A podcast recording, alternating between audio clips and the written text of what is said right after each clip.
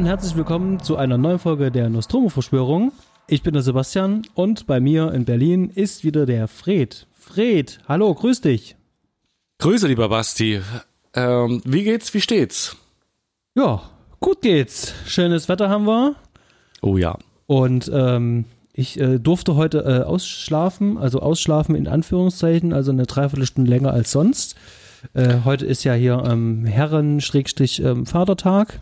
Genau. Und ähm, da wurde mir eine Dreiviertelstunde zugestanden. Und ähm, ja, ich fühle mich äh, auch maximal erholt. Und freue Sehr mich gut. Auf unser Gespräch. Wie geht's dir? Auch ebenfalls gut. Äh, das Wetter ist geil. Ich fahre nachher noch zu meiner Freundin in den hohen Norden und äh, werde da ein bisschen die Natur erkunden und zumindest heute. Äh, jo.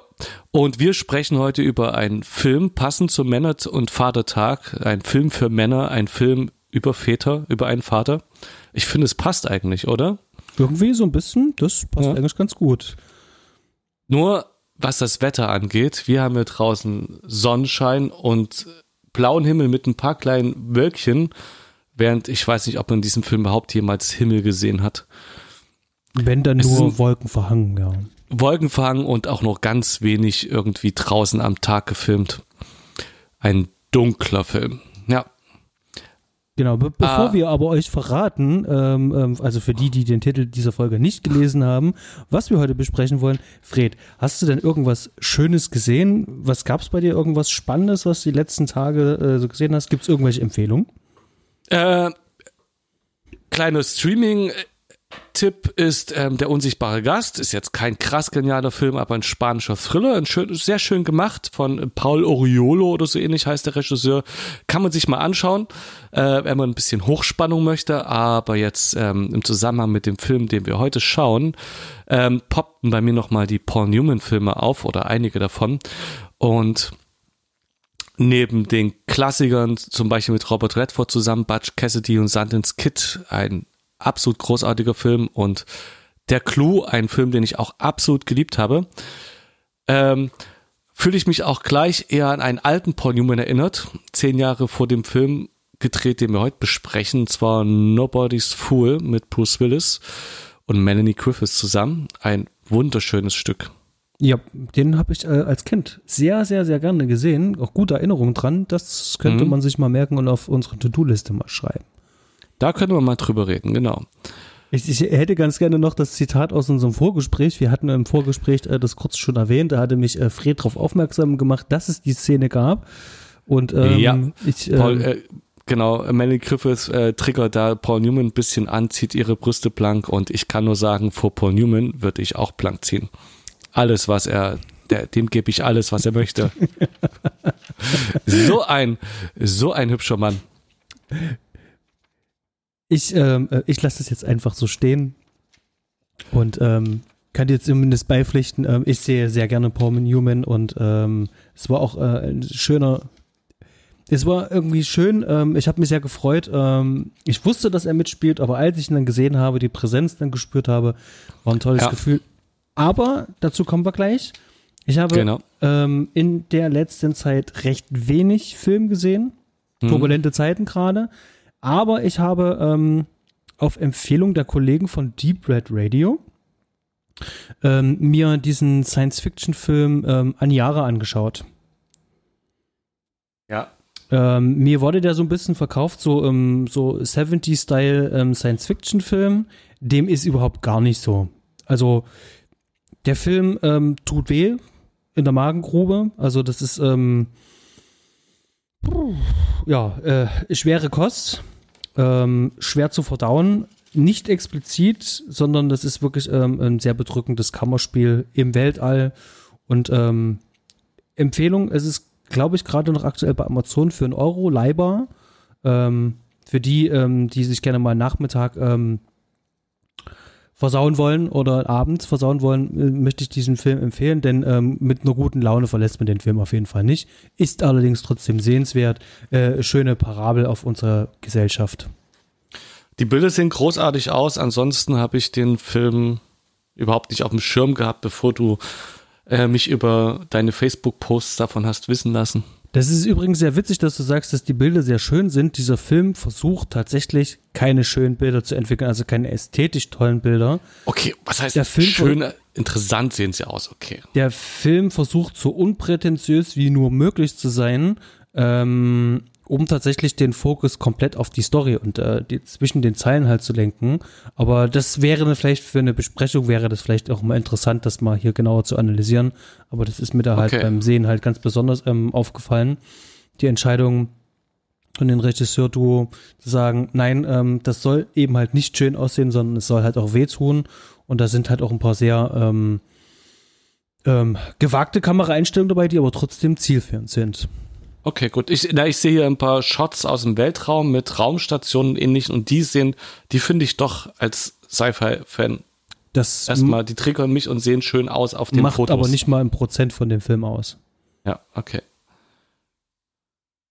Genau. Also Empfehlung von dir, Anjara. Anjara mit äh, einer kleinen Einschränkung halt ähm, ist halt doch ähm, steht ganz schön auf dem Magen. Okay. Genau. Was hingegen nicht auf den Magen geschlagen hat, ist der Film, den wir heute besprechen wollen. Ja, ist allerdings auch kein äh, Sonntagnachmittags Disney-Familienfilm. Das stimmt. Fred, über welchen Film sprechen wir denn eigentlich? Road to Perdition. Genau. Ähm, für die ähm, IBM-Kollegen unter uns, ähm, Anfang der 90er gab es so einen IBM-Klassiker, ähm, Die Straße der Verdammnis. Ähm, ist hier nicht ganz korrekt übersetzt, also es müsste dann, wenn dann heißen, ähm, ähm, Straße zur Verdammnis. Das wäre Ja. hier die richtige Übersetzung, aber ähm, ist mir eingefallen, als ich äh, hier ein bisschen Recherche betrieben habe, Mensch, da gab es doch diesen Song, die Straße der Verdammnis von Dorsetshire. Also an alle EBM-Nerds da draußen, ähm, hört euch den Klassiker mal wieder an, auch wenn das mit dem Film überhaupt nichts zu tun hat, denn der Song kam vor dem Film raus. Aber nach der Graphic Novel. Ah, wollte gerade sagen, es gibt ja, der, der Film basiert auf einem, einer Graphic Novel. Und Perdition, genau hat hier, ist ein Wortspiel, weil einerseits ist das der Ort, wo die äh, Hauptdarsteller, die Protagonisten hinfahren, ist, äh, nennt sich Perdition und gleichzeitig ja, Verdammnis, Untergang, was auch immer Perdition jetzt genau also in der Richtung bedeuten soll, es ist, passt halt auch. Der Genau. Weg geht, führt dahin. Kommen wir erstmal ganz kurz zu den ähm, Hard Facts. Der Film ist von 2002 vom Regisseur, äh, Regisseur Sam Mendes und äh, ist mit einer Lauflänge von 117 Minuten gut dabei. Der Film hat ein Seitenverhältnis von 2.35 zu 1, ist anamorphisch gedreht auf 35 mm Film von Kodak und ähm, mit Panavision Kameras und anamorphen Panavision Objektiven gedreht. Genau.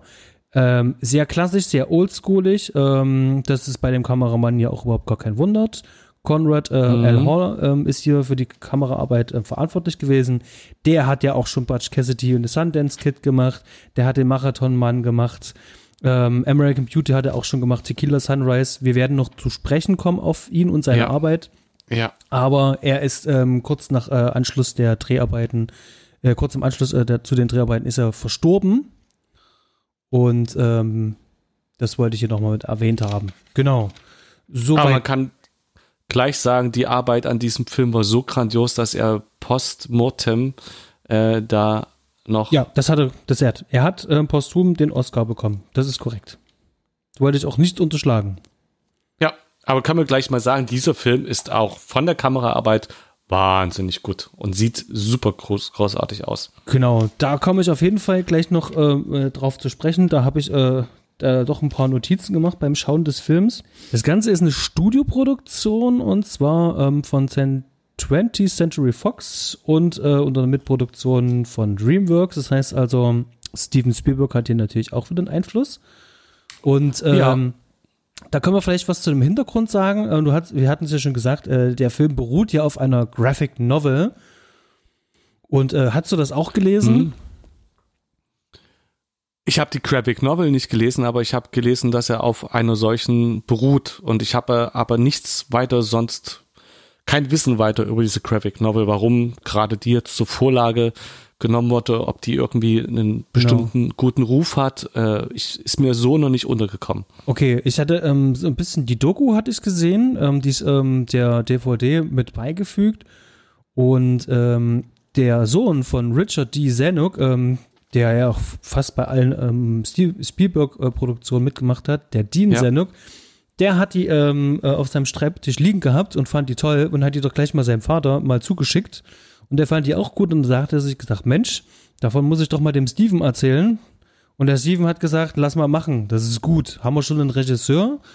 Und ähm, da sagte dann der, der Senok, Mensch, der Mendes, der, der ja den American Beauty gemacht hat und den Oscar da bekommen hat, der hat schon länger nicht gemacht, lass mal den anhauen. Ja, das ging dann eigentlich relativ schnell. Mendes hat sich das angeschaut, hat gesagt, das machen wir, das läuft. Und dann mhm. hat man hier ein Team zusammengestellt, ähm, wo ich wirklich sagen muss, also das ist wirklich von vorne bis hinten alles, was vor und hinter der Kamera stand, die Creme de la Creme. Also hier durften ja. sozusagen die größten ähm, Künstler, ähm, die äh, das Hollywood-System ausgespuckt hat, hier äh, zusammenarbeiten, von jung bis alt, alles mit dabei gewesen. Den Kameramann haben wir ja schon mit hervorgehoben, aber wir haben hier auch hervorragendes äh, Production Design, Dennis Gessner, ähm, Art Direction, Richard L. Johnson, ähm, die Set-Dekoration, ähm, Kostümdesign von dem ähm, Albert Wolski. Das sind wirklich ganz, ganz, ganz, ganz viele Sachen mit dabei. Ähm, die Musik Thomas Newman, auch nicht unbekannt, hat ja auch schon vorher bei American Beauty mitgemacht. Und es sind so viele Leute mit dran beteiligt, ähm, die in den letzten 40, 50 Jahren Hollywood-Geschichte äh, mitgearbeitet haben.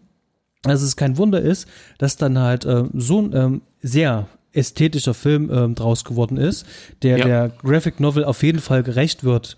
Denn der Film hat ja auch ähm, eine sehr schöne Bildsprache, wunderbar fotografiert und ähm, er folgt hier definitiv dem ganz traditionellen klassischen Motto Show Don't Tell. Fred, magst du äh, kurz zusammenfassen, um was geht's denn eigentlich in Road to Perdition? Das tue ich für dich und ich äh, mache das so knapp wie es geht, denn die Handlung ist so komplex, dass ich das, äh, dass wir da schon allein Stunden drüber reden können. Und zwar in den 30er Jahren in Amerika lebt äh, John Michael Sullivan in der Zeit der großen Depression äh, mit seiner Familie in einem bescheidenen Wohnstand, Wohlstand. Nur wissen seine Frau und seine beiden Söhne nicht, womit ihr schweigsamer Vater sein Geld verdient. Er arbeitet als Killer für den Gangsterboss John Rooney. Doch dann wird Sullivans älterer Sohn Michael Jr. eines Nachts Zeuge, wie sein Vater einen Job erledigt. Und Zeugen kann Rooneys Clan nicht gebrauchen. Und daraufhin folgt eine Odyssee mit Toten, mit einem Roadtrip durch die Staaten, durch eine kleine Ecke der nördlichen, des nördlichen, der nördlichen USA. Wie wir vorhin schon sagten, mit Endziel ein Ort namens Perdition, ein Haus am Michigansee, wo man mhm. glatt hinziehen möchte, wenn man den am, äh, am Ende sieht, in, äh, in einer kurzen Sequenz so schön aussieht, dass man glatt hinziehen möchte. Ja. Und ja, einen wunderbar porträtierten Gangstermilieu, finde ich. Ja, also ich habe es auch so als ähm, Roadmovie, Schrägstrich Drama, Schrägstrich ähm, ähm, Gangsterfilm äh, so abgespeichert bei mir, um das so einzuordnen. Ähm, ich nehme mal stark an, für irgendwelche Kategorien wird man wahrscheinlich dem Ganzen einfach den Anstrich Drama einfach nur geben. Ähm, ja, aber das reicht mir schon völlig aus, um das ähm, einzusortieren. Ja, soweit ganz gut. Ähm, das trifft eigentlich ganz gut, äh, die Zusammenfassung. Und danke. Da können wir uns dran ähm, abarbeiten. Äh, ganz kurz, was war denn eigentlich deine erste Begegnung mit dem Film? Kanntest du den vorher schon oder? Ja, ich habe, ähm, ich weiß nicht mehr, ob ich American Beauty ges vorher gesehen hatte, aber auf jeden Fall habe ich Road to Perdition im Kino gesehen und wollte ihn unbedingt auch sehen. Der war damals schon hoch gelobt und äh, äh, Paul Newman ist einfach jemand, den möchte man gern sehen und ich bin auch froh, dass ich den wenigstens in diesem Film Kino gesehen habe. Ich glaube, ich habe sonst im Kino keinen Paul Newman erlebt. Nicht zumindest mit der, äh, als der jeweilige Film rauskam. Und ja, Cementis war mir vielleicht ein Begriff wegen American Beauty, da, da bin ich mir nicht mehr sicher. Aber Paul Newman, Tom Hanks, düsterer Gangsterfilm, hochgelobt, wollte ich sehen, bin ich rein ins Kino. ähm, damals 2002. Ich konnte mich jetzt beim Schauen, erst beim Schauen wieder an viele Sachen erinnern. Es ist nicht so, dass wahnsinnig viel hängen geblieben ist. Was hängen äh, geblieben ist, auf jeden Fall diese unglaublich wunderbare, düstere Atmosphäre und dass, ja, dass er das Prädikat wertvoll verdient hat. Mhm. Ähm, ich muss zu meiner Schande gestehen, mhm. ich bin davon ausgegangen, dass ich diesen Film vor Jahren schon einmal gesehen habe. Mhm. Ähm, da war ich äh, mit meiner damaligen Freundin gerade im Urlaub in England. Da waren wir in London. Und auf dem Hotelzimmer ähm, lief dann dieser Film. Nur, ja. dass ich nur die letzten fünf Minuten gesehen habe, wie ich jetzt beim Sichten dieses Films festgestellt Ach so, habe. Okay. Ähm, und ich hatte mir den Film, glaube ich, vor vier Jahren gekauft und seitdem lag der auf meinem Stapel. In dem Fall ja dann komplett ungesehen. Das heißt, ich habe den wirklich mhm. erst noch aus der Hülle noch rausgenommen, also die Umverpackung noch abgemacht und habe den tatsächlich jetzt vor zwei Tagen das allererste Mal äh, richtig komplett gesehen. Und ja, das hat mich sehr gefreut und es war eine sehr schöne Erfahrung, ähm, dass ich so eine Perle hier nochmal nachholen durfte. Ähm, oh, aber ja. das hebe ich mir dann noch fürs, fürs, fürs Feedback noch gerne auf. Genau. Und ich hatte meinen Spaß. Ich habe mir auch so ein paar schöne Notizen gemacht. Ähm, und im Vorgespräch äh, hatte ich schon gesagt, ähm, der Sam Mendes, der ist ja so ein, der ist ja ein Theaterregisseur. Mhm. Und äh, ich fand natürlich um die ganze Geschichte ja auch mit äh, Mendes wieder in die Staaten gekommen ist zum, äh, und dort äh, Regie gemacht hat äh, für Filme. Fand ich ganz witzig, weil Wikipedia steht einfach nur da und äh, dann hat Steven Spielberg ihn mit rübergenommen. Ich denke mir einfach so, Spielberg ist halt mal drüben, macht ein paar Ausflüge, London, mhm. geht mal ins Theater, guckt sich eine Vorstellung an, sagt so, der, der das gemacht hat, solche Leute brauchen wir drüben. Geht nach der Vorstellung ins Büro, sagt, Sam, du kommst jetzt mit, wir gehen jetzt rüber, wir müssen hier ein paar Filme machen, ich habe große Sachen vor. Mhm. Und genauso passiert das halt auch. Und bei dem Film habe ich, ähm, weil ich ihn gesehen hatte, ich das Gefühl, so hätte ich mir gewünscht, dass Steven Spielberg seine Filme weitermacht. Also genau so halt, was ich ja, ja gesehen habe. So kommt mir es vor. Also ich habe auf jeden Fall, ich spüre die Hand von Steven Spielberg, die spüre ich in diesem Film. Nur, ja. dass das eben halt irgendwie besser ist. Also ich ja. finde, ähm, ähm, ähm, äh, Spielberg hat ähm, im, im, Laufe der Jahre so seine Brillanz verloren. Der glänzt nicht mehr so. Äh, er hat aber auch nie genau. Ecken und Kanten. Äh, er ist immer so selbstgefällig. Er ist beliebig geworden. Das ärgert mich auch ein bisschen. Ich finde, äh, was heißt ärgert? Ich finde es schade. Ich finde es wirklich sehr schade. Ja. Aber Sam Mendes holt er hier ganz viel raus und man merkt halt auch, dass der Fokus hier, auch wenn wenig Dialog drin ist, ganz klar so diese, dieses klassische Theater-Drama äh, gelegt hat. Also es geht los mit, ähm, ähm, ähm mit, mit, mit ähm, in der Liebe äh, Vater und Sohn, die eben halt nicht äh, funktioniert. Das heißt also Enttäuschung, Wut, Zorn, Eifersucht, ganz wichtiges ja. Motiv, die dann, dann zu Verrat führt. Verrat führt Wir sind jetzt Tod. bei der, ähm, bei der äh, Vater-Sohn vom Gangsterboss John Rooney zu Daniel Craig, äh, na, dem anderen Rooney, ich weiß gerade nicht, wie er heißt im Film, aber die, äh, die Liebe zwischen Gangster-Boss und seinem Sohn. Weil wir haben noch eine andere Vater-Sohn-Beziehung, deswegen wollte ich das. Ja, ja, genau. Mir ging es erstmal nur um die Themen, die er verhandelt. Dann kommen wir ins mhm. Detail. Mm, und ähm, Verrat folgt Tod und daraufhin dann Rache, die dann aber auch ja. wieder nur im Tod enden kann, um dann sozusagen zur Erkenntnis zu kommen. Wir haben also sozusagen einen schönen klassischen traditionellen Bogen, der da halt gefahren wird. Und ja. genau. Ähm, wir können uns ein bisschen durch den Film durchhangeln, da können wir vielleicht auch die ganzen Details ein bisschen besprechen. Ähm, der Film wird äh, auch wunderschön eröffnet, ähm, sehr, sehr, sehr schöne, ähm, starke, stimmige Bilder, so ein entsättigter Look, so ein Bleached Bypass Look. Mhm. Und ähm, da kommt da die Musik von Thomas Newman noch mit dazu und äh, das saugt einen schon in diese Welt, äh, schon mit ein in diese kalte Welt, äh, gerade die Zeit der großen Depression, wo auch die ganzen äh, die, die Stimmung, die ja davor herrscht, dann eben halt auch mit ähm, aufs Filmbild übertragen wird, auch durch Set-Design ganz toll gemacht. Und wir kriegen hier in den ersten 20 Minuten so einen Einblick, ähm, wo uns der Film eigentlich hinstecken will, also die Figurenkonstellation. Mhm.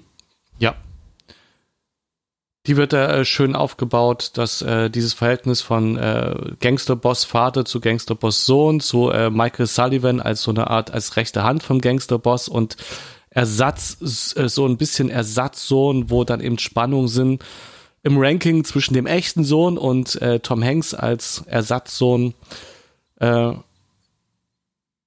wie da eigentlich also das Verhältnis zum Gangsterboss und äh, wo der Sohn, der echte Sohn, als ein bisschen inkompetent und äh, unbeherrschbar rüberkommt und äh, später dann auch zurechtgewiesen wird vor der versammelter Gangstermannschaft.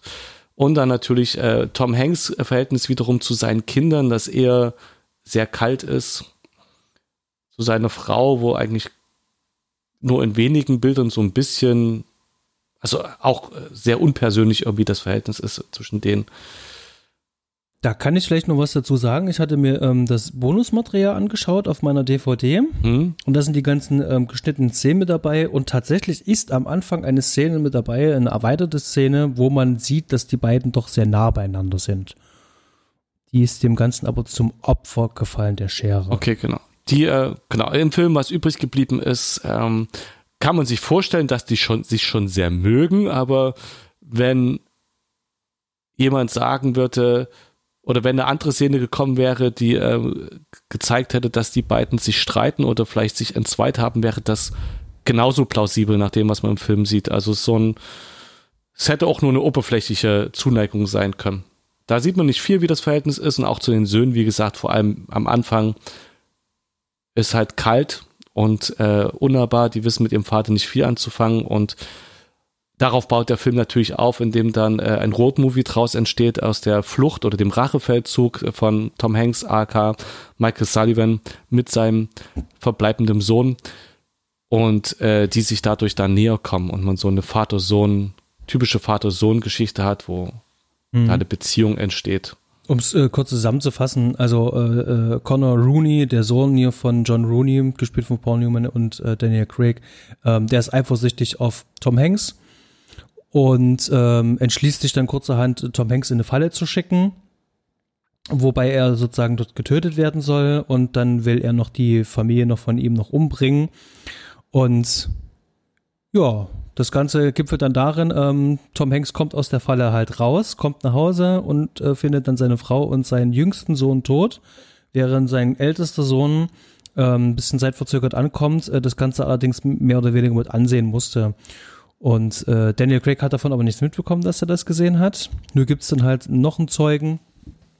Und jetzt sind die beiden erstmal auf der Flucht und äh, Tom Hanks will erstmal rausfinden, ähm, wie komme ich jetzt zur Sache her ähm, und versucht in Chicago wieder Fuß zu fassen. Dann haben wir die Reise nach ähm, Chicago und da gab so es um, um, so, ein, so, ein, so einen Shot. Da fahren die mit dem Auto äh, Richtung äh, über die Brücke nach Chicago rein. Oh ja, wunderschön. Mega. Also wirklich, ähm, ich fand das auch krass. Die haben das ja ähm, ähm, original gedreht. An ja. Originalschauplätzen. Ein bisschen CGI muss trotzdem da gewesen sein, selbstverständlich. Aber das haben sie für die damalige Zeit sehr, sehr, sehr, sehr gut gemacht. Also sieht wirklich echt atemberaubend und toll aus. Die haben irgendwie 130 Oldtimer da ähm, an einem Sonntagmorgen, als da Chicago etwas leergefegt war, haben die halt 130 so eine schönen Original-Oldtimer aus den 30ern da langfahren lassen, um diesen Shot hinzukriegen. Und mein erster Gedanke war auch, das kann doch nur CGI sein, wie kann man das denn hinkriegen? Aber es ist wohl sehr viel, sehr viel tatsächlich davon so gedreht. Wahrscheinlich nur im Hintergrund irgendwie noch äh, die, die neueren Wolkenkratzer wegretuschiert. Ja, aber viele, viele, also Chicago ist ja eine alte Stadt und da ist ja ähm, äh, ähm, recht viel von der alten Struktur ja noch erhalten. Ja. Also ich glaube, viel musste da nicht so ja, ja. Äh, digital raus äh, retuschieren. Wahrscheinlich die ganzen Werbeschilder oder sowas, aber ansonsten. Werbeschilder. Ja, na, du hast, äh, Chicago war ja auch beim zweiten Batman von Nolan, spiel, äh, ist ja in Chicago getreten. Du hast da eben schon so ein paar, du hast ein paar schöne alte Sachen, die noch richtig geil aussehen, und du hast auch ein paar schöne Glas äh, Skyscraper, die ähm, damit rumstehen. Also Chicago möchte ich auch irgendwann noch mal eine Reise machen, wenn wir es wieder dürfen. Es geht weiter. Ja. Die beiden ähm, wollen erstmal den Herrn Nitti besuchen. Nitti, äh, falls äh, ähm, die Zuhörer das nicht wissen, ähm, der Nitti ist ja die rechte Hand von El Capone damals gewesen. Ja. Rein de facto wäre dieses Treffen niemals möglich gewesen 1931, denn zu der Zeit war Nitti selber gerade im Knast. Genauso wie El Capone. Also es wäre nicht möglich ja. gewesen, dass man hätte hier treffen können, aber sei es drum, in dem Film passiert das eben halt. Hm. Und äh, hierbei kommt raus, ähm, der Zuschauer erfährt, dass Tom Hanks bereits früher schon mal ähm, für die Organisation in Chicago gearbeitet hat. Ja. Und ähm, versucht hier wieder Fuß zu fassen. Allerdings mit einer kleinen Bitte. Ähm, er möchte sozusagen Narrenfreiheit haben, ähm, dass er den Connor Rooney, äh, den Sohn von John Rooney, hier beseitigen kann, die für den Tod seiner Familie verantwortlich sind. Und da wird ihm von, ähm, ähm, von Nitti, der hier übrigens gespielt wird von Stanley Tucci, yep. ähm, der übrigens eigentlich gar keinen Bock auf Gangsterrollen hatte, aber sich gesagt hat, Mensch, wenn der Mendes da macht, dann bin ich natürlich mit dabei. Ähm, wird ihm dann mitgeteilt, so, nee, Junge, ähm, wir halten hier alle zusammen, wir sind hier Gangster, ähm, wir sind hier nicht bei Wünsch dir was. Äh, das kannst du nicht hm. machen. Wenn du das machst, dann bist du auf dich alleine gestellt und hast du uns aber alle gegen dich. Und äh, was der Tom Hanks leider nicht weiß, ist, dass im Nachbarraum ja der Rooney schon sitzt oder beide Rooneys sitzen, das Ganze genau. mit, mit anhören und dann eben halt auch wissen, alles klar, ähm, der will sich natürlich rächen, der taucht ja nicht einfach so ab. Das heißt also, die wissen, was jetzt zu tun ist. Und nachdem dann Tom Hanks wütend abdackelt, ähm, beratschlagen die, was sie halt machen können. Und ähm, da kommen die ja dann schon auf die Idee, man könnte ja mal einen Killer auf die ansetzen, der dann yep. irgendwann später, ähm, der erst glaube ich nach 50 Minuten oder so taucht der erst auf, ähm, von Jude Law dargestellte Helen äh, McGuire. Ein richtig wunderbar ekelhafter Typ. Auf jeden ähm, Fall. Genau, die Rolle basiert so ein bisschen ähm, zum Teil auf einen ähm, berühmten Fotografen. Mhm. Hab gerade den Namen vergessen. Ähm, auch aus den 30ern, der irgendwie den Polizeifunk abgehört hat und deswegen ähm, oft als erster an der Stelle der, des, der Tote war und dort ähm, relativ bekannte Bilder geschossen hat als erster, teilweise bevor die Polizei überhaupt am Ort, äh, vor Ort war von äh, Morden, von Leichen. Und äh, da wird dann diese Rolle verschmolzen von so einer Art Presse, äh, hinterfotzigen Pressefotografen.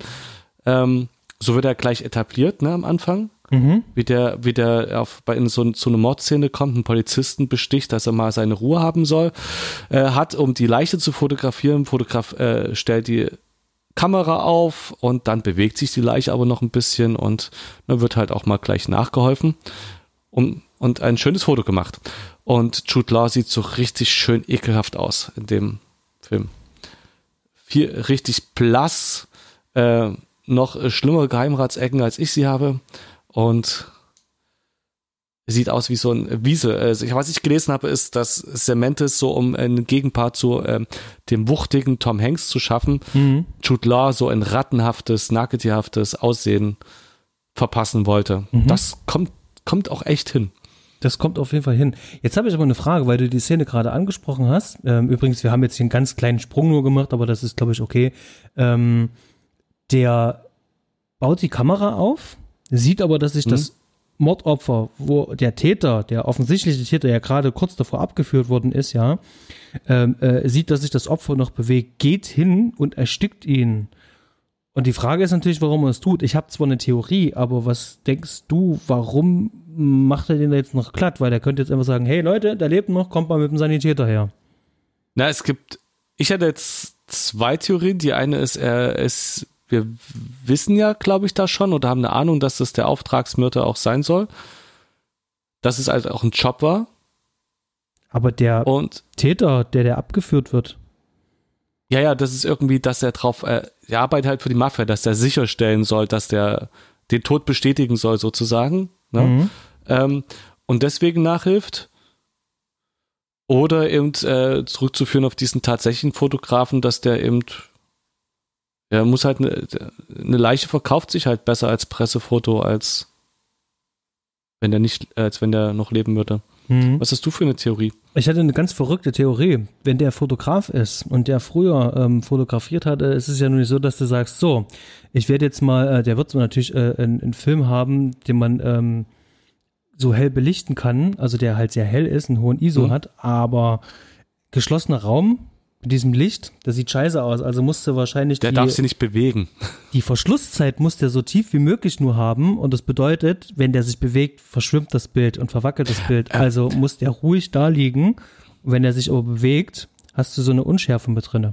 Verdammt, zählt er nicht sogar noch irgendwie die Zeitrunde? Ich weiß gerade gar nicht. Das, kann sein halt. Und meine Vermutung äh, liegt halt einfach nahe, ja. dass äh, sozusagen ähm, der, der, der, dem Fotografie, es wird ja dann später ja dann auch nochmal ähm, thematisiert halt, dass er ähm, aus seinem Hobby ja einen Beruf macht halt, ähm, dass er sozusagen, damit das Foto perfekt ist, damit sich nichts bewegt, ja. ähm, er den jetzt kalt macht, damit, das Bild dann halt am Ende halt auch scharf ist, damit er halt ruhig ist und keine Verwackler drin sind im Bild. Das ist zumindest meine Theorie. Das äh, würde auch passen, so, ähm, dass der so als Widerling etabliert wird, der für das Foto dann einfach nur für den ja, jetzt halt mal still hier fürs Foto. Wäre natürlich mal eben. trotzdem gewagt halt ähm, ähm, ähm, als Filmemacher zu sagen, ähm, ich gehe jetzt davon aus, dass die meisten Menschen, die diesen Film sehen, Grundverständnisse von ähm, Fotografie haben. Okay, es ist ja nicht nötig. Ich meine, der, der macht ein Foto, der Typ bewegt sich, also bringe ich den um, reicht ja schon. Das ist vielleicht auch dann einfach der Insider-Gag. Also ja, die, ich die weiß, nächste okay, Ebene, die nächste ja. Ebene für die Leute, die sich auskennen. Weil genau. es reicht ja auch so schon aus. Um aber, zum Charakter, aber zum Charakterisieren klappt es natürlich wunderbar. Also ja. uns wird natürlich ja. äh, ganz schnell klar gemacht, ähm, mit was wir ja für jemanden da zu tun haben und dass der ja auch ein doppeltes Spiel ähm, spielt und unter anderem auch ähm, bekannt ist bei der Polizei und die bestechen kann. Das heißt also jemanden, der mit ähm, verschiedensten Mitteln ähm, an sein Ziel kommt, das definitiv nicht gut sein kann. Ja. Funktioniert wunderbar. Genau. Äh, Im weiteren Verlauf des Films äh, passiert jetzt Folgendes. Der Tom Hanks sagt sich so, okay, wenn das hier alles nicht funktioniert, wie ich mir das vorstelle, dann müssen wir denen jetzt wehtun. Mit denen ist die Organisation gemeint, also die kriminelle Organisation in Chicago und ähm, im größeren Speckgürtel, wo wahrscheinlich dann halt auch der John Rooney mit dazugehört. Ähm, dass dort die Kassen von El Capone, der sozusagen ja damals diese ganze Untergrundorganisation ähm, geleitet hat, Mm, um die äh, Kassen erleichtert. Das heißt also, der fährt von Bank zu Bank und plündert dort die El Capone-Kassen und raubt die halt aus und fragt auch explizit nur nach äh, diesen El Capone-Kassen. Ja. Genau, und äh, das fliegt natürlich dann auch irgendwann auf. Ähm, und ähm, das sorgt dann dafür, dass die die nur wissen, alles klar, der hat jetzt nie die Banken halt und bei den letzten Banken oder der letzten Bank, die er noch hat, äh, sind die schon leer geräumt, also das El Capone-Geld ist weg. Allerdings wurde Jude Law dann halt schon auf Tom Hanks, ähm, um ihn hier das erste Mal sozusagen zu konfrontieren. Nee, ist nicht das erste Mal. Die waren vorher noch in diesem Diner. Ich habe die Diner-Szene vergessen. Das, äh, ja, äh, genau, da ist diese Diner-Szene vorher, das, das, ist doch die, wo der ähm, Set-Designer irgendwie für viel Kohle da Originalstücke zusammengekauft hat. Der hat dieses um, Ding, glaube ich, für ein paar tausend Euro gekauft, dieses ganze Ding, dieses Diner. 20.000 Euro hat dieses komplette Diner-Ding gekostet. Ja, genau, das habe ich gelesen. Ich habe das so verstanden, dass er sich Einzelstücke zusammengekauft hat. Es war irgendwo nur so eine Zeile im der Trivia. Mhm. Aber auf jeden Fall, um, genau. Äh, also das bestimmt auch mit der HP-Soße gelesen, oder? Nee, das habe ich nicht gelesen. Man sieht tatsächlich dort, äh, beim äh, Film, dachte ich mir so, Mensch, haben die es jetzt wirklich geschafft, ähm, hier noch ähm, äh, äh Dings reinzumachen? Ähm, wer heißt hier? Ähm, äh, ähm, Schleichwerbung? Ja, ja, wer, wie heißt denn? Ähm, Product Placement. Ja, Product Placement, ja. Genau. Ähm, und die haben da eine HP-Soße halt mit drinne. Und das Witzige ist, ähm, wenn du die Trivia dann halt liest, äh, zu dieser Zeit hätte es die Soße dort Gab's da gar nicht gegeben. Mhm. Die gab es mhm. nämlich nur in Großbritannien, aber nicht in den Staaten. Also hättest du die mhm. auch, wenn, dann auch nur irgendwo in Großbritannien sehen können, aber nicht dort. Genau. Nee, aber äh, die, die, die Szene, da treffen die ja das erste Mal aufeinander in diesem Diner. Ähm, und da erzählt er, der, der, der Jude Law, der erzählt ja dann ja auch davon, dass er, also er hat ja so eine Kamera und er erzählt ja auch davon, dass ja. er sein Hobby hier auch zum Beruf gemacht hat, dass das ja auch toll ist. Und äh, Tom Hanks merkt relativ schnell, ähm, hier ist Gefahr im Verzug und ähm, ich mache jetzt hier gute Miene zum bösen Spiel und sorge dann dafür, dass ich hier abhaue. Genau, das äh, ganz geschickt äh, äh, Move nach draußen. Und ähm, das kriegt der Jude Law tatsächlich trotz seiner Wieslichkeit gar nicht mit. Ähm, was wollte ich denn sagen? Also der, wenn wir bei der Diner-Szene sind, äh, ist das ein guter Aufhänger. Ähm, Sam Mendes hat ja gesagt, dass es ja an Edward Hopper, einem Maler, einen zeitgenössischen Maler aus den 30er Jahren USA, angelehnt hat. Und da ist ja auch das berühmte Bild, von dem ist ja dieses äh, Diner von außen. Mhm. Ähm, Und Edward Hopper insgesamt ist ja auch äh, ein schöner, ich weiß nicht, ob das jetzt Realismus ist, äh, also als was da, welche Stilrichtung es zählt. Ich kenne mich nicht so gut aus. Da müsste jetzt die Jule dabei sein, die könnte das vielleicht sagen. Mhm. Aber ähm, der, die Bilder sind einem schon viel begegnet und ich finde die auch, äh, die, die mir jetzt, die drei, vier, die mir einfallen von ihm, sind einfach sehr schöne, einprägsame Bilder. Und ganz bekannt ist halt dieses, äh, ich glaube, in blauen Licht gehülltes amerikanische Diner, äh, wo man auf diese Glasfassade schaut und äh, die Leute da drin sitzen. Mhm.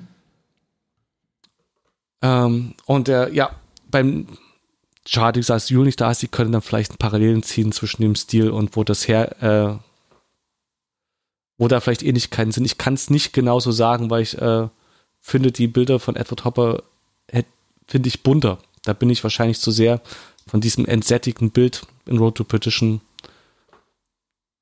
äh, beeinträchtigt, dass ich sagen würde, so sehr ähneln die sich jetzt erstmal nicht. Mhm. Mhm. Hatte ich das vorher nicht gelesen, aber ähm, gute Informationen. Und ähm, vielleicht können wir ja ähm, irgendwann mal demnächst äh, äh, live ähm, die Hule mal zu dem Thema befragen. Vielleicht ergibt sich da ja irgendwie mal eine Möglichkeit. Merken wir es mal. Ich hoffe, dass sie den Film jetzt noch anschaut. Mhm. Ich habe ihn ihr auf jeden Fall sehr nahegelegt. Dann können wir einen kleinen Exkurs machen. Kleine Abhandlung. Bekommt sie einen Spin-off in, in Featured, äh, in Feature. 15 Minuten lang bitte Parallelen zwischen Edward Topper und Road to Petition aufzeigen. Genau. Jetzt kommt übrigens ähm, ähm, diese Szene, ähm, oder beziehungsweise äh, diese, doch diese Szene mit dem Shootout dann irgendwann, also nach die, die Banken werden jetzt erst ausgeraubt und ähm, ja. Ähm, dann kommt es dann irgendwann halt auf ein Aneinandertreffen. Der ähm, der Harlan, der, also der McGuire, der, der ist äh, gegenüber von so einer Bank in so einem Hotelzimmer und sieht das Ganze halt ähm, und ja. da kommt es dann halt äh, zu diesem, zu diesem Shootout, ähm, wobei der Jude Law ähm, schwer verletzt wird. Für mich sah das aus, als hätte da äh, eine Kugel ins Gesicht bekommen. Mhm. Später sieht das aus, als hätte er irgendwelche Granatsplitter abbekommen. Das habe ich nicht genau. ganz verstanden. Ich auch nicht äh, und ich hatte nicht die Zeit nochmal zurückzuspulen. Das hatte ich mir eigentlich vorgenommen, da nochmal so die Szene anzugucken. Es sieht eigentlich aus, als hätte der lauter Schrapnelle im Gesicht. Ja, genau, irgendwie so. Ganz, ganz, ganz, ganz merkwürdig. Ja, ähm, das Ganze ähm, führt dann dazu, dass es ein Aufeinandertreffen irgendwann gibt. Und zwar Tom Hanks, ähm, also die Szene ist grandios, als ich sie gesehen habe, dachte ich mir, meine Güte, äh, ich will nicht wissen, wie lange sie dafür mhm. gebraucht haben, wie lange sie gedreht haben, aber im Abend eine Straße mit ganz vielen Laternen, Platzregen, also richtig starker Regen. Ja. Viele Männer im Trenchcoat, mittendrin Paul Newman. Wir haben ähm, schöne Weitwinkelshots, kurz gefolgt von ja. Close-ups auf Gesichter. Tom Hanks kommt an mit äh, ähm, im Maschinengewehr und ähm, bringt alle um, bis auf Paul Newman aus dem Hinterhalt, schießt alle um. Das alles ist ähm, sehr, sehr stark ästhetisiert, in Zeitlupe gedreht. Ja. Ähm, die Musik ja. dreht hier ganz krass auf. Und äh, dann steht eigentlich nur Paul Newman gegenüber von Tom Hanks. Paul Newman sagt noch so, gut, dass du es bist und kein anderer. Und dann wird er halt ähm, erschossen. Und das ist so eine ganz, ganz, ganz ikonische dichte Szene, auch wenn es so ja. Fast schon überstilisiert ist, finde ich das nicht. Also ich nehme das nicht wahr, sondern ich nehme die wirklich mit, mit all diesen ganzen Entscheidungen, die Sam Mendes hier getroffen hat, ist es für mich eine grandiose Szene. Also das ist äh, sehr dicht äh, an die Blade Runner Szene im Regen mit ähm, ja. Roy Betty. Ähm, auch grandiose Szene, könnte ich ständig sehen. Das ist ganz stark ist echt, ja, die ist wunderschön und wie dann Paul Newman auch, während geschossen wird, mit dem Rücken die ganze Zeit im Regen zum Tom Hanks Maschinengewehr steht, ist einfach wunderschön. Ähm, wo du sagst, stilisiert im Grunde genommen das, was dann ähm, Robert Rodriguez in Sin City, da ist im Grunde genommen hast du ja auch so dieses 30er Jahre Feeling und der hat es dann überstilisiert. Dieses äh, 30er Jahre dunkel, düster Feeling. Ja, der, der, hat, da, der, der hat ein ganz richtigen, war ja Comic, ne? Comic Relief ja, ja, genau. draus gemacht, genau. Der hat, genau, der hat so richtig, also die Comichaftigkeit extrem auf die Spitze getrieben, während hier Road to Perdition da kurz vorher Schluss macht. Aber es ist halt wirklich, wie ein, äh, diese Szene ist wie ein einziges Gemälde. Ist nicht einfach Kamera draufgehalten, sondern das ist, da sitzt jeder Regentropfen, ist da genau gesetzt. Genau, und weil wir jetzt gerade dabei sind, weil das so ein schöner Shot ist, ist es auch vielleicht äh, ähm, ein guter Moment, hier einfach mal über Conrad ähm, L. Hall zu sprechen, den Kameramann. Ähm, der ganze Film, wie ich schon gesagt habe, so, so, so, so stark äh, visuell funktioniert. Und ja. ich meine, dir ist das bestimmt auch aufgefallen, ähm, wenn Kamerafahrten sind, wenn die sind, dann hast du immer eine klassische Dolly, so als Parallaxe. Ne? Ähm, mhm. Man fährt sozusagen immer ähm, ähm, mit Laufrichtung sozusagen einfach nur mit auf einer geraden Strecke. Wir ja. haben ähm, zwei, drei Kranshots. Wir haben zwei Flugzeugshots haben wir noch mit drinne. Das war's dann aber auch schon. Ansonsten ist der Großteil des Films mit ganz einfachen Stativaufnahmen gedreht. Und da hat man ganz besonders wirklich auf das Licht und auf das Framing geachtet. Und ähm, wenn du den Film anmachst und egal an welcher Stelle du anhältst, das ist wie so ein kleines Gemälde. Die haben sich du hast über geile Bildkom ja absolut geile Bildkomposition, egal wo du bist, schöner Aufbau immer. Ganz genau. Äh, Sam Mendes hatte in der ähm, Doku, die zu der DVD äh, mit dazu ist, auch ähm, ein paar Worte verloren, hat auch gesagt, ähm, wir haben länger gebraucht, um den Film zu drehen, weil Conrad, sagt er denn hier, ähm, Conrad ähm, mehr Zeit brauchte, um die Szene richtig ähm, einzurichten, auszuleuchten und äh, das alles so ist. Und dann sagt er dann aber, und im Schnitt haben wir uns gefreut, dass wir uns entschieden haben, uns die Zeit zu nehmen, denn das war dann halt auch ganz einfach. Wir wussten ganz genau, was wir jetzt nehmen müssen und ähm, das ist die Einstellung, so hat es gemacht und so übernehmen wir das halt auch. Ja. Und das ist auch ähm, eine schöne Einstellung, sowas wird ja heutzutage so ja gar nicht mehr gemacht, wenn gerade digital gedreht wird, ist es ja einfacher, das halt relativ schnell alles zu machen. Und früher musste man sich eben halt dafür ein bisschen mehr Zeit nehmen. Und ich fände es gut, wenn man heute auch wieder vorher viel nachdenkt, als am Set nur zu entscheiden und zu schauen und zu gucken. Und man merkt dem Film das an in jeder Einstellung toll komp äh, komponiert. Da gibt es eine Einstellung, wenn die gerade in Chicago ankommen und die Straße nur lang laufen. Und das ist wirklich mit einem Teleobjektiv ist es gedreht. Und die beiden ja. laufen da ganz weit im Hintergrund und trotzdem siehst du sie mittig scharf und äh, so rausgestellt aus dieser ganzen Masse. So ein Shot zum Beispiel. Oder das halt im Regen. Ähm, das ganz grandiose Bilder. Ähm, oder an dieser Stelle äh, dieses klassische Filme machen, klassische Kameraarbeit, ähm, die er vorangetrieben hat in den ganzen Jahrzehnten, die er gedreht hat. Ähm, hier nochmal an der Stelle, ähm, ich, da bin ich total in Love. Also ich. Das, der Film ist eine einzige Augenweite. Und äh, kann man mir, nicht anders sagen. Mir ist da noch was aufgefallen und zwar äh, ist dir der One-Shot aufgefallen in dem Film? Es gab einen One-Shot in relativ lang.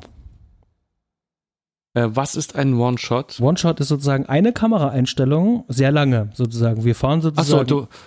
Okay, ohne, ohne Schnitt, du hast eine Kameraeinstellung, die sich auch nicht, äh, heißt das auch, die darf sich nicht bewegen oder darf die Kamera schwenken? Nee, die Kam nee, es geht bloß darum, ich mache die Kamera an und auf Action geht's los und alles, was wir ab Action sehen, bis ist ohne Cut, Schnitt. Ganz genau, ohne Schnitt das, was wir sozusagen genau. sehen, genau. Das, was äh, Cocktail für eine Leiche von Hitchcock für sich in Anspruch nimmt, zum Beispiel äh, mit unsichtbaren Schnitten zu arbeiten, also, also wie ein einziger Longshot. Longshot. Zu wirken. Ja, ein ganzer genau. Film oder äh, oder es gab ja diesen einen Film, wo die durch die Eremitagen St. Petersburg irgendwie fahren mit der Kamera. Oder jetzt ich leider ähm, nicht gesehen. 1917. Auch von Sam Oder von Sam Mendes 1917, genau, dem, der steht ganz oben auf meiner Liste. Darauf wollte ich nämlich jetzt auch hinaus, ähm, dass man nämlich auch schon merkt halt, äh, dass so bestimmte Sachen, gerade diese Longshots oder diese One-Shots, ja. ähm, hier sozusagen ist ja auch einer drinne als äh, der Sullivan äh, runter in, äh, äh, in diese Bar geht, wo er verraten werden soll. Diese vom Türsteher bis zu dem ähm, Chef, bis äh, ähm, der da unten da halt sitzt, diesen diesen dubiosen Mafia-Chef, der da unten da sitzt in dieser Kellerbar mhm. da das ist sozusagen ein One-Shot. Okay. Ist, Als stilistisches äh, Mittel. Ganz. Okay, ist mir in dem Fall nicht aufgefallen. Ich, äh, manchmal guck, äh, merke ich sowas, weil mich das auch immer fasziniert, gerade wenn dann äh, schön gearbeitet wird, damit dem, das Bild so zu kommen, also, also gerade wenn die Kamera sich viel bewegt und man sich dann fragt, wie äh, muss das eingerichtet werden, dass man dann keine Leute vom Film sieht oder ähm, wie schön das dann wie beim Theater halt alles ineinander laufen muss und jeder zur richtigen Zeit das Richtige spielen muss, wenn man den Ort wechselt. Also gerade wenn man den Ort wechselt. durch Räume geht. Da habe ich vielleicht eine Hörempfehlung und zwar habe ich das erst letztens wieder gehört und das ist ein Kollege, ein Leipziger Kollege, das ist der Axel Rote. Der hat einen mhm. Podcast, ähm, der heißt Kinepresso. Und bei Kinepresso lädt der ähm, Filmemacher ein, ähm, Kameramänner, Koloristen, Regisseure. Ja. Und äh, einer hat in der vorletzten Folge, ich weiß leider gerade den Namen nicht, müsste jetzt kurz nachschauen, ähm, hat in der letzten Folge von seinem Film erzählt, der in One Take gedreht worden ist, in München, mhm. ähm, wie sie das gemacht haben. Erklärte sozusagen, wie die das gemacht haben. Ähm, ich hau's in die Shownotes unten rein, verlinke mal die Sehr Folge ähm, und auch mal den Film, um welchen den es da geht. Ähm, hau ich einfach in die Shownotes mit rein, da könnt ihr nachschauen. Das war sehr interessant, dem Ganzen mal zuzuhören. Wie haben die das eigentlich gemacht und ähm, wie haben die das geübt und geprobt und wie wurde es dann am Ende halt auch gefilmt? Ähm, sehr zu empfehlen. Hau ich euch rein und hier ähm, ein Gruß an den Axel von Kinepresso. Super. Ja. Ähm. Ähm, okay. Ja. Ja, also äh, ich weiß jetzt gerade nicht, äh, du wir könnten in der Story fortschreiten oder du möchtest noch was zu äh, dem Herrn äh, Kameramann Konrad Nein, L. Horst sagen. Ich bin in Lauf, habe ich gesagt, also möchte, möchte ich das Ganze das, halt auch mit ähm, schließen und ähm, wir können, wenn wir irgendwann über Butch Cassidy oder Marathon Man oder sowas halt reden, können wir gerne noch ja, über den Herrn ach, groß, reden. So groß, also auch Marathon, äh, Marathon mit äh, Dustin Hoffman war das, glaube ich, ne? Genau, und Lawrence ähm, Olivier als ähm, ja, Großartiger Film. Genau. Sind Sie außer Großartig. Gefahr? Großartig. Du mit deinen Zitaten, aber ich bin da raus. Äh, ich beneide dich darum. Es ist ja auch ein sehr markantes äh, Zitat, also das trägt ja dann auch am Schluss des Films, aber nicht so schlimm. Ähm, nicht so schlimm. Ähm, wir sind eigentlich schon am Ende. Ähm, ich will ja noch nicht den ganzen Film äh, wirklich im Detail äh, durchsprechen. Wir äh, haben nach diesem großen Schau äh, Shootout, den es da jetzt gab, und äh, Tom Hanks hat ja jetzt auch noch den Sohn im Hotel ausfindig gemacht äh, und den auch noch erschossen. Ähm, sozusagen jetzt alles aus dem Weg geräumt und jetzt geht's ja ins Happy End. Ja, ins Happy End, genau. Sie kommen endlich in ein In Perdition an. In diesem Haus, äh, in diesem Haus, das sie von einer Frau, die offenbar auch mitten im Gangster ähm, Milieu drin ist, wie wir so, wenn ich das richtig verstanden habe. War doch die Tante irgendwie. Die Tante? Ach, da habe ich was, äh, ich, ich vermische was, vermische was gerade. Genau, also eine Bekannte, äh, deren Haus sie da ähm, unterkommen können am Michigansee. Ähm, Michigansee ist ja riesig. Man hat erst das Gefühl, es ist ein, Meer. Das, das ist ein Haus am Meer. Mhm. Ne, also die sind ja, ist ja eher so groß wie die Ostsee, wenn nicht sogar größer, die ganzen Seen dort oben bei Chicago. Ähm, Haus am, Haus am Meer, aber schön so eine waldige Küste, fast dschungelhaft, aber eher halt nordische Be Bewaldung. Traumhaft, auch wieder dieses eher milchige, also, also neblige Bild. Ähm, ne? Man hat das Gefühl, es ist jetzt, da ist weder Sommer noch Winter. Mhm. Es ist irgendwie, ähm, der Junge spielt am Strand. Man denkt sich, okay, es wird warm genug sein, dafür, dass der am Strand rumläuft, hat jetzt keine Jacke an, aber gleichzeitig wirkt es irgendwie kühl, das Bild. Tom Hanks geht in das Haus rein, schaut seinem Jungen beim Spielen zu und wird erschossen. Mhm. Ging es dir beim ja. Äh, Schauen dieser Szene auch so, weil man sieht dir ja sozusagen ja nur indirekt durch eine Glasscheibe durch, dass du immer geschaut hast, wo steht der jetzt? Wo ist der? Sieht man den schon im Frame irgendwo? Weil du weißt, da passiert jetzt was.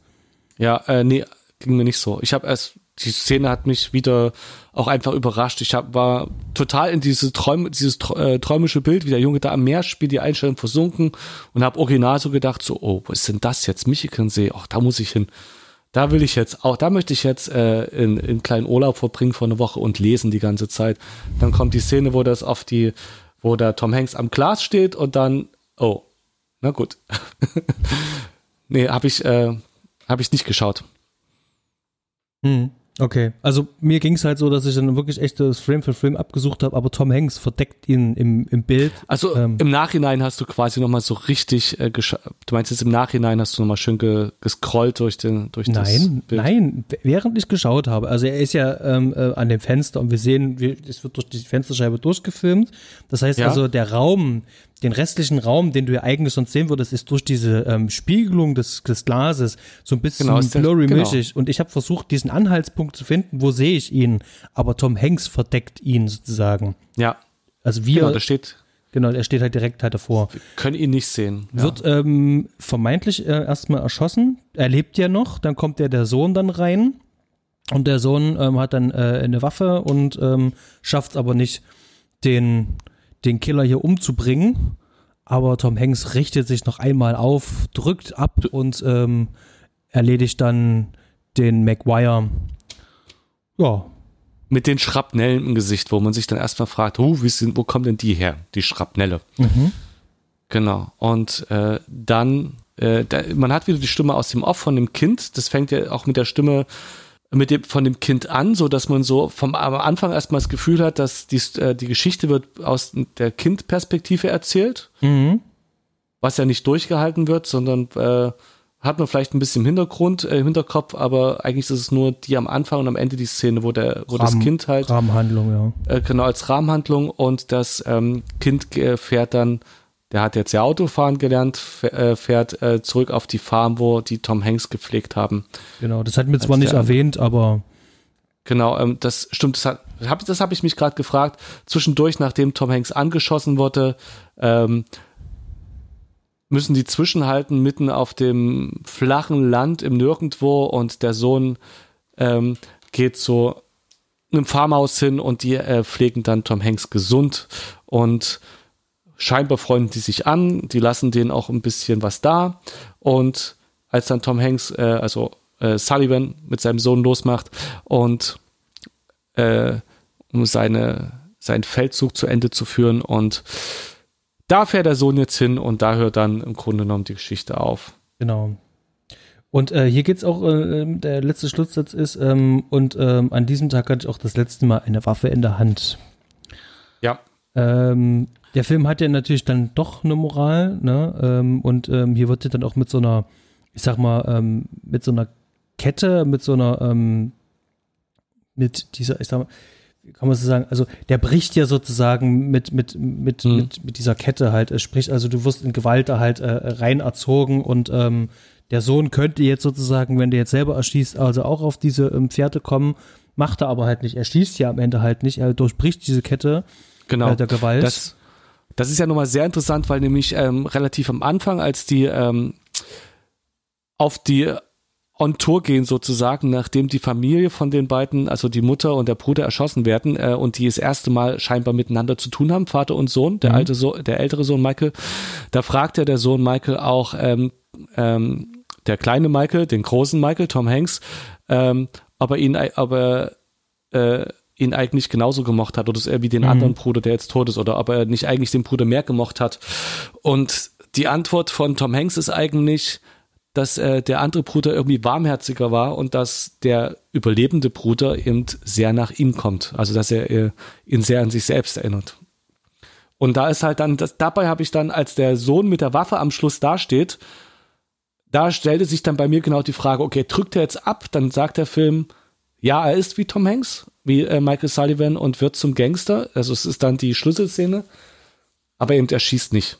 Wie du sagst, äh, die, die, äh, da, es wird gebrochen mit der Familientradition und Tom Hanks äh, freut sich offensichtlich somit äh, durch Blicke ausgedrückt darüber, dass es nicht in die Richtung geht. Das ist übrigens eine sehr schöne Szene. Da können wir sozusagen kurz vor unserem Fazit vielleicht auch nochmal hier ähm, die Arbeit von Sam Mendes nochmal ein kleines bisschen ähm, rausarbeiten. Also gerade diese Szene, die du beschrieben hast, eine von vielen, ähm, wo der Sohn, also die, die Reaktion, der Vater sagt ihm so, aber du kommst eher nach mir. Und der Sohn reagiert so drauf, dass wir ähm, verstehen, okay, das reicht mir jetzt gerade aus, dass du das sagst. Du bist mein großes Vorbild. Wenn ich nach dir komme, Ja. Dankeschön. Ja, Und genau. der, der, der, nur der Blick, nur dieser Blick von dem Jungen reicht aus, dass ich verstehe, dass das bei ihm ankommt und dass er das gleiche Gefühl hat, was ich auch habe. Und ähm, Sam Mendes Ja. hat uns genau das mit einfachsten Bildern ähm, äh, klar gemacht. Und äh, die Arbeit mit den Schauspielern, die war auch toll. Also natürlich äh, Ja. äh, lenkt er unsere Blicke. Da gibt es so eine schöne Szene, die ist auch Caro aufgefallen, also meiner Freundin, ähm, relativ am Anfang sitzen die alle an einem Tisch. Da sitzt ähm, ganz viele Leute drum bei, bei dieser mhm. Beerdigung. Mhm.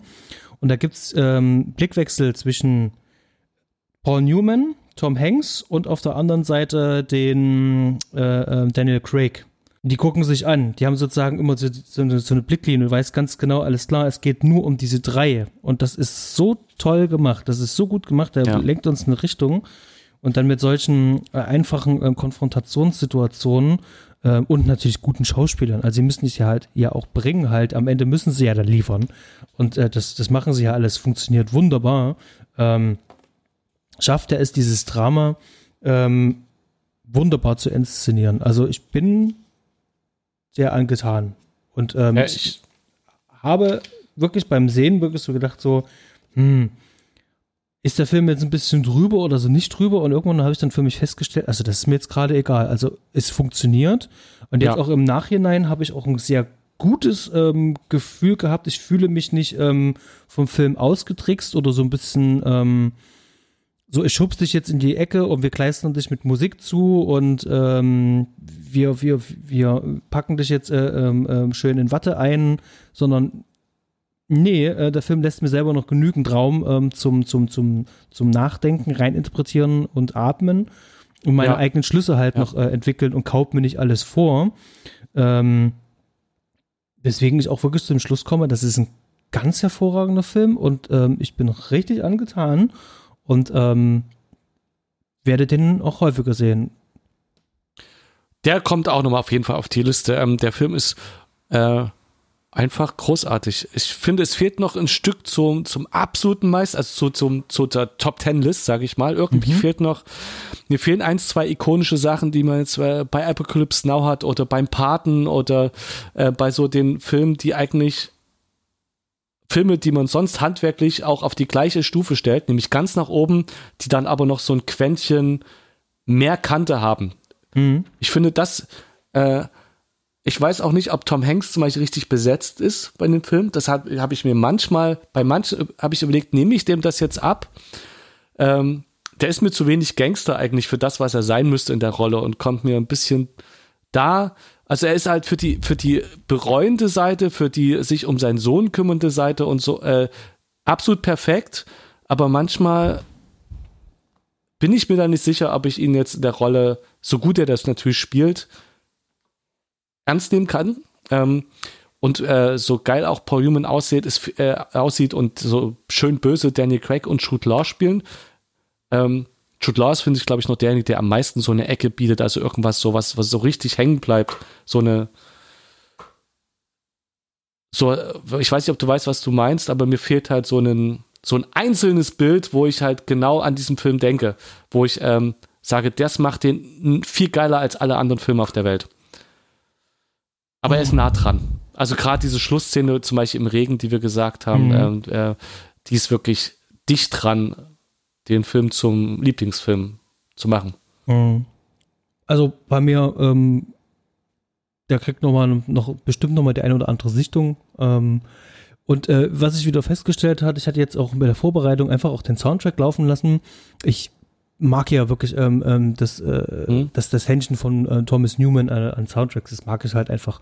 Und ähm, ich kann mir fast vorstellen, dass Sam Mendes äh, zu ihm gesagt hat, sag mal, kannst du dich an den Schluss von American Beauty erinnern? Ja, ja, ja, ja, so eine Idee hatte ich auch schon. Das war doch so ein ganz melancholisches Thema, was du da gemacht hattest. Ähm, und auch wenn er jetzt gleich erschossen wird, ähm, haben wir aber nicht so, so aufgetrumpft. Und dieses melancholische Feeling, das hätte ich gerne bitte für mhm. den gesamten Film. Und das zieht sich durch den Film und diese, ähm, diese melancholische Grundhaltung durch den Soundtrack, die sich so ja. komplett so durchzieht, ähm, die finde ich, ähm, die, die bringt den Film nochmal auf ein nächst höheres Level, finde ich zumindest. Also äh, das, das, das macht so ein bisschen emotionaler insgesamt.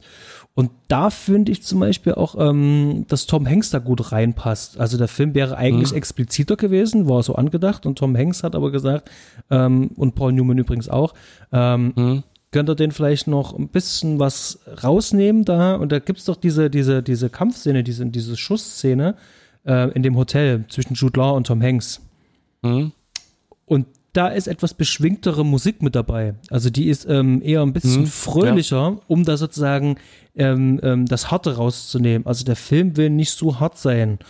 Ähm, er muss nur an einer Stelle mal ähm, äh, hart sein, oder besser gesagt an zwei Stellen, aber ansonsten versucht er sich so ähm, das Level sozusagen so ein bisschen so ähm, runterzudrücken, dass ich ähm, nicht ganz so ähm, in, in Kinosessel gedrückt werde. Weißt du, was ich meine? Ja. Äh, dass äh, der Film ein bisschen aufgeweicht werden sollte eben insgesamt und äh, dass da deswegen Tom Hanks reinpasst, weil der einfach eine weiche Figur an sich ist. Genau. Ähm, Also es macht ihn sozusagen äh, äh, äh, massenkompatibler und natürlich auch für ein größeres Publikum genießbarer, ne, wenn er jetzt nicht Ja. so, so kantig ist. Und das wird wahrscheinlich auch der Grund sein, warum du sagst, das ist jetzt nicht ähm, Pate-Niveau oder so. Und das, da, da gehe ich natürlich mit. hm.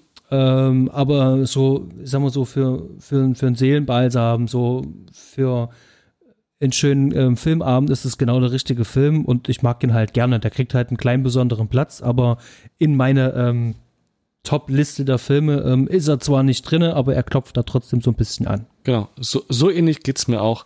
Ähm, das habe ich noch. Aber jetzt ähm, mit Musik, du hattest ja vorher, äh, bevor wir aufgenommen noch gesagt, äh, Musik als Schlüssel zum Film. Das, äh, das hast du mir jetzt quasi gerade erklärt, das Ja, wollte ich genau. noch fragen. Ähm, ich habe noch zwei, drei, warte mal, äh, ein was, was ich äh, erst gelesen habe, was ich dann interessant war, ist, dass ähm, der Regisseur äh, Wasser immer in Verbindung mit Tod zeigen wollte. Das hat er Und- geklaut. Und äh, genau, da wollte ich von dir ein bisschen was wissen. Ich, ich führe jetzt erstmal auf. Wir haben na klar die, die, äh, die Szene im Regen, wo geschossen wird, die wir jetzt schon ausführlich erklärt haben am Schluss. Aber ähm, ich weiß gar nicht, ob am Anfang wird der Sohn am Wasser gezeigt, ob da jemand stört, ganz am, da stirbt am regnet die Ende. ganze Zeit. Da regnet es die ganze Zeit. Äh, also ich, ganz am Anfang meine ich, wo der am Meer steht. Äh, da weiß ich nicht, ob da ein Tod passiert, aber auf jeden Fall am Ende, als der am Wasser am Meer steht, kurz bevor sein Vater dann erschossen wird, dann ähm, äh, irgendwie als in der Beerdigungsszene tropft Wasser aus dem Sarg, Leichenwasser oder sowas. Ähm, Nicht Beerdigung, also in der Leichenfeierszene relativ am Anfang. Ja, der hat versucht immer Wasser mit Tod zu verbinden oder den ankündigen zu lassen äh, durch Wasser. Und wo hat er das geklaut? Ähm, er hat's geklaut und zwar der ähm, Sergio Leone hat genau dieses Oh, Prinzip äh, bei bei? Spiel mir das Lied vom Tod. Mann, ja, siehst du, das ist noch, in, also den Film kann man natürlich auch besprechen, da würde ich gerne noch viel lernen drüber. Das ist ein Spielmusik vom Tod, ist einer derjenigen, die sich drum streiten, mein Lieblingsfilm zu sein. Ah, okay. Mit wem streitet er sich da? Das, äh, da muss ich mal erstmal eine Liste zusammenstellen, Okay. damit ich jetzt hier auch wirklich eine, eine Creme de la Creme. Es gibt einfach zu viele gute Filme. Aber das ist einer, wenn mich jemand nach einem Lieblingsfilm fragt, ist das, poppt der auf jeden Fall immer mit auf. Ich meine, da ist zum Beispiel dann auch Star Wars dabei oder sowas, wo ich dann sage, das ist einfach Hm. äh, Qualität und da sind so viele Ecken drin in Star Wars, äh, äh, auch in der, also jetzt in der Originaltrilogie, aber das ist einfach vom, vom Gefühl her, zum Beispiel jetzt mal. Aber vom äh, Spielmusik vom Tod steht, glaube ich, noch eine Ecke drüber, weil ich, ich mag diese Langsamkeit in dem Film. Mhm. Ähm, und natürlich so eine Sache wie mit diesem Wassertropfen am Anfang, wo du natürlich, ne, die ist so großartig. Ja, also wie gesagt, ähm, äh, ich hatte es auch gelesen, wo ich das gelesen habe, dachte ich mir so, Moment mal, das ist doch hier eisekalt geklaut. Ähm, Im Film Aber- ist es mir dann auch wirklich aufgefallen. Es gibt noch eine andere Szene, die ich auch, ähm, was denn? Wasser? Ich überlege gerade, also war, ich, ich versuche gerade den Film durchzugehen. Ich meine, da die Anfangssequenz ist klar, wo ähm, Wasser aus der da runter tropft, während die an der am Bahnsteig warten darauf, dass ähm, Charles Bronson, der Mundharmonika- Mundharmonikamann kommt, aber zum Beispiel als Henry Fonda hat er die Familie erledigt. Ist Du ja siehst überall trocken. Du siehst doch gar nicht, du siehst doch gar nicht, äh, wie die Familie erledigt wird. Siehst du nicht, wie die Familie ab, du siehst doch, wie die sterben. Also du siehst, ähm, ähm, du siehst doch bloß ähm, Mundharmonika, ähm, siehst du doch Nein, nee, ich, nee, nee, ich bin jetzt bei viel später bei der Szene, wo Henry Fonda durchs, äh, durch das Feld geht oder also wo Henry Fonda, weiß ich gar nicht, er fällt zu lang nicht mehr gesehen den Film. Also äh, diese Familie, die auf der Farm da alleine ist, die wird doch da erschossen durch Henry Fonda. Mhm. Später im Film irgendwann. Ja, das geht aber auch mit einem Wasserglas oder sonst irgendwas. Du hast immer eine Nahaufnahme Ah. von Wasser. Darum Ah, geht's. okay. Nur darum geht's. Das hast du hier ja, ja, genau. auch. Und genau das habe ich jetzt versucht, mich zu erinnern, weil es mir halt so nicht aufgefallen ist. Aber das stimmt, ja. Du weißt also immer, wenn jemand stirbt, wenn Wasser zu sehen ist im, im, im Frame vorher. Gut, wir, äh, ich muss den Film nochmal schauen. Genau. Eine Szene habe ich mir noch aufgeschrieben, weil ich das ganz, ganz interessant fand. Ich hatte das auch irgendwann schon mal gesehen, aber hier, äh, das hat nämlich Steven Spielberg dann hier geklaut. Achtung. Gewagte Theorie, gewagte These ja. eigentlich. Und zwar, es gibt einen Carshot.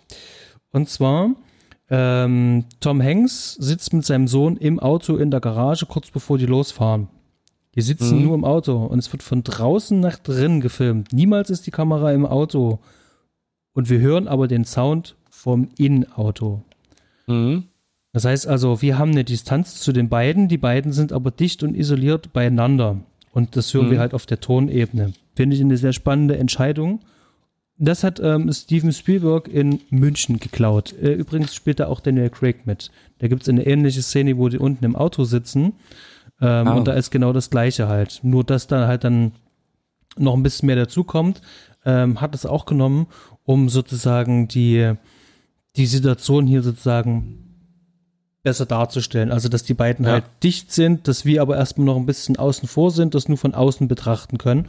Ähm, fand ich äh, ganz interessant, ähm, diese Beobachtung. Und ähm, ja, Spielberg hatte das vorher so in der Form nicht gemacht, weil Spielberg eigentlich immer, vor allem auch früher, immer bei den Charakteren dran war, egal wo die waren und immer auch mit reingegangen mhm. ist, wenn die drinne waren. Genau. Mehr habe ich nicht mehr. Das war eigentlich soweit alles, was ich warte. aufgeschrieben habe. Mein warte, Fazit habe ich schon vorweggegeben. Du hast dein Fazit schon gemacht. Ich muss unbedingt noch Kataklysmen anbringen. Ähm, ein Album, das ich sehr mag von Kataklysmen, ähm, ähm, Serentine Fire, wo äh, bei dem Song Ambassador of Pain vorher das ein Zitat aus dem Film kommt. Du kannst das, du bist der Zitatemeister. Nee, ich kann das Zitat jetzt gerade tatsächlich nicht, aber ähm, sehr gut, dann hört euch das Album an, denn ich äh, bin kein Zitatemeister. Ich kann mir merken, dass etwas war, aber Inhalte kann ich mir irgendwie nie merken. Ähm, da äh, ich, äh, ja, und in, bei Mimosis, der Band, die wir zusammen hatten, hat mich äh, dieser Song auch zu einem anderen Song inspiriert. Also das wusste ich bis heute Morgen, bis vor ein paar Stunden, als ich angefangen zu lesen, nicht, weil ich dummerweise den Film ja auch auf Deutsch geschaut habe, da ich die falsche Leihversion besorgt habe. Ähm, und habe das dann gelesen und habe mich tierisch gefreut. Ähm, ja, dann mein Fazit habe ich ja auch schon mehrfach gebracht. Ich mag diesen Film einfach. Er ist nicht der geilste Film aller Zeiten, aber er möchte gern da in die Top 10 reinrutschen oder würde gern in die Auswahl für die Top 10 mit reinrutschen. Das klappt nicht ganz, aber er ist dicht dran. Und ist für die fast die ganze Familie was.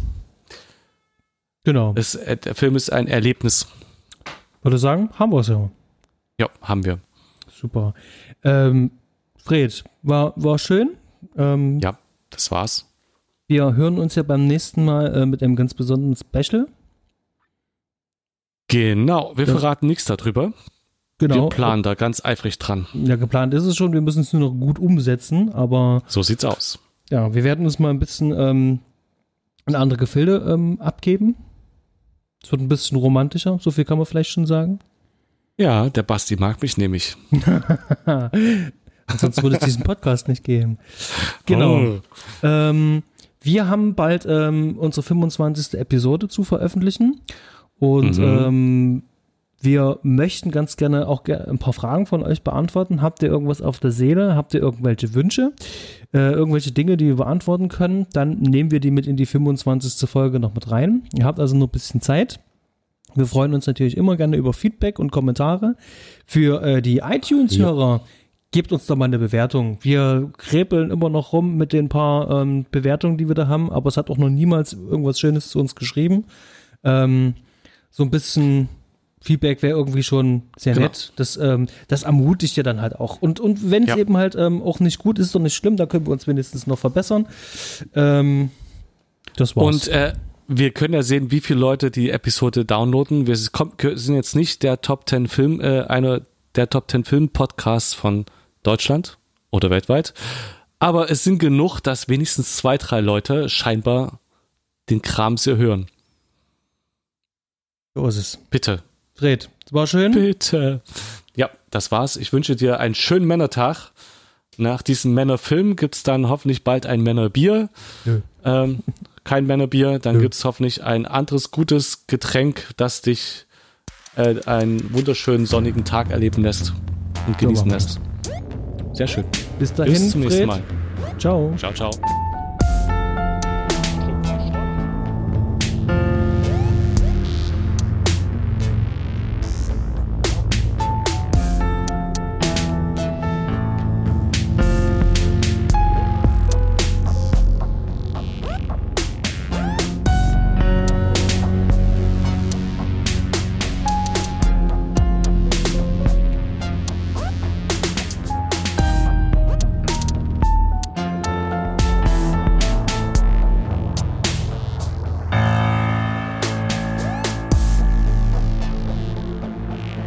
Ready? Ich mal zurück. Ja, Freddy is ready. Ach, scheiße. Schön. Du bist schon mal in der richtigen Stimmung. Ja, genau. Hallo und herzlich willkommen zu einer neuen Folge der Nostromo-Verschwörung. Hier ist wieder so, ach, ich mach's gleich nochmal.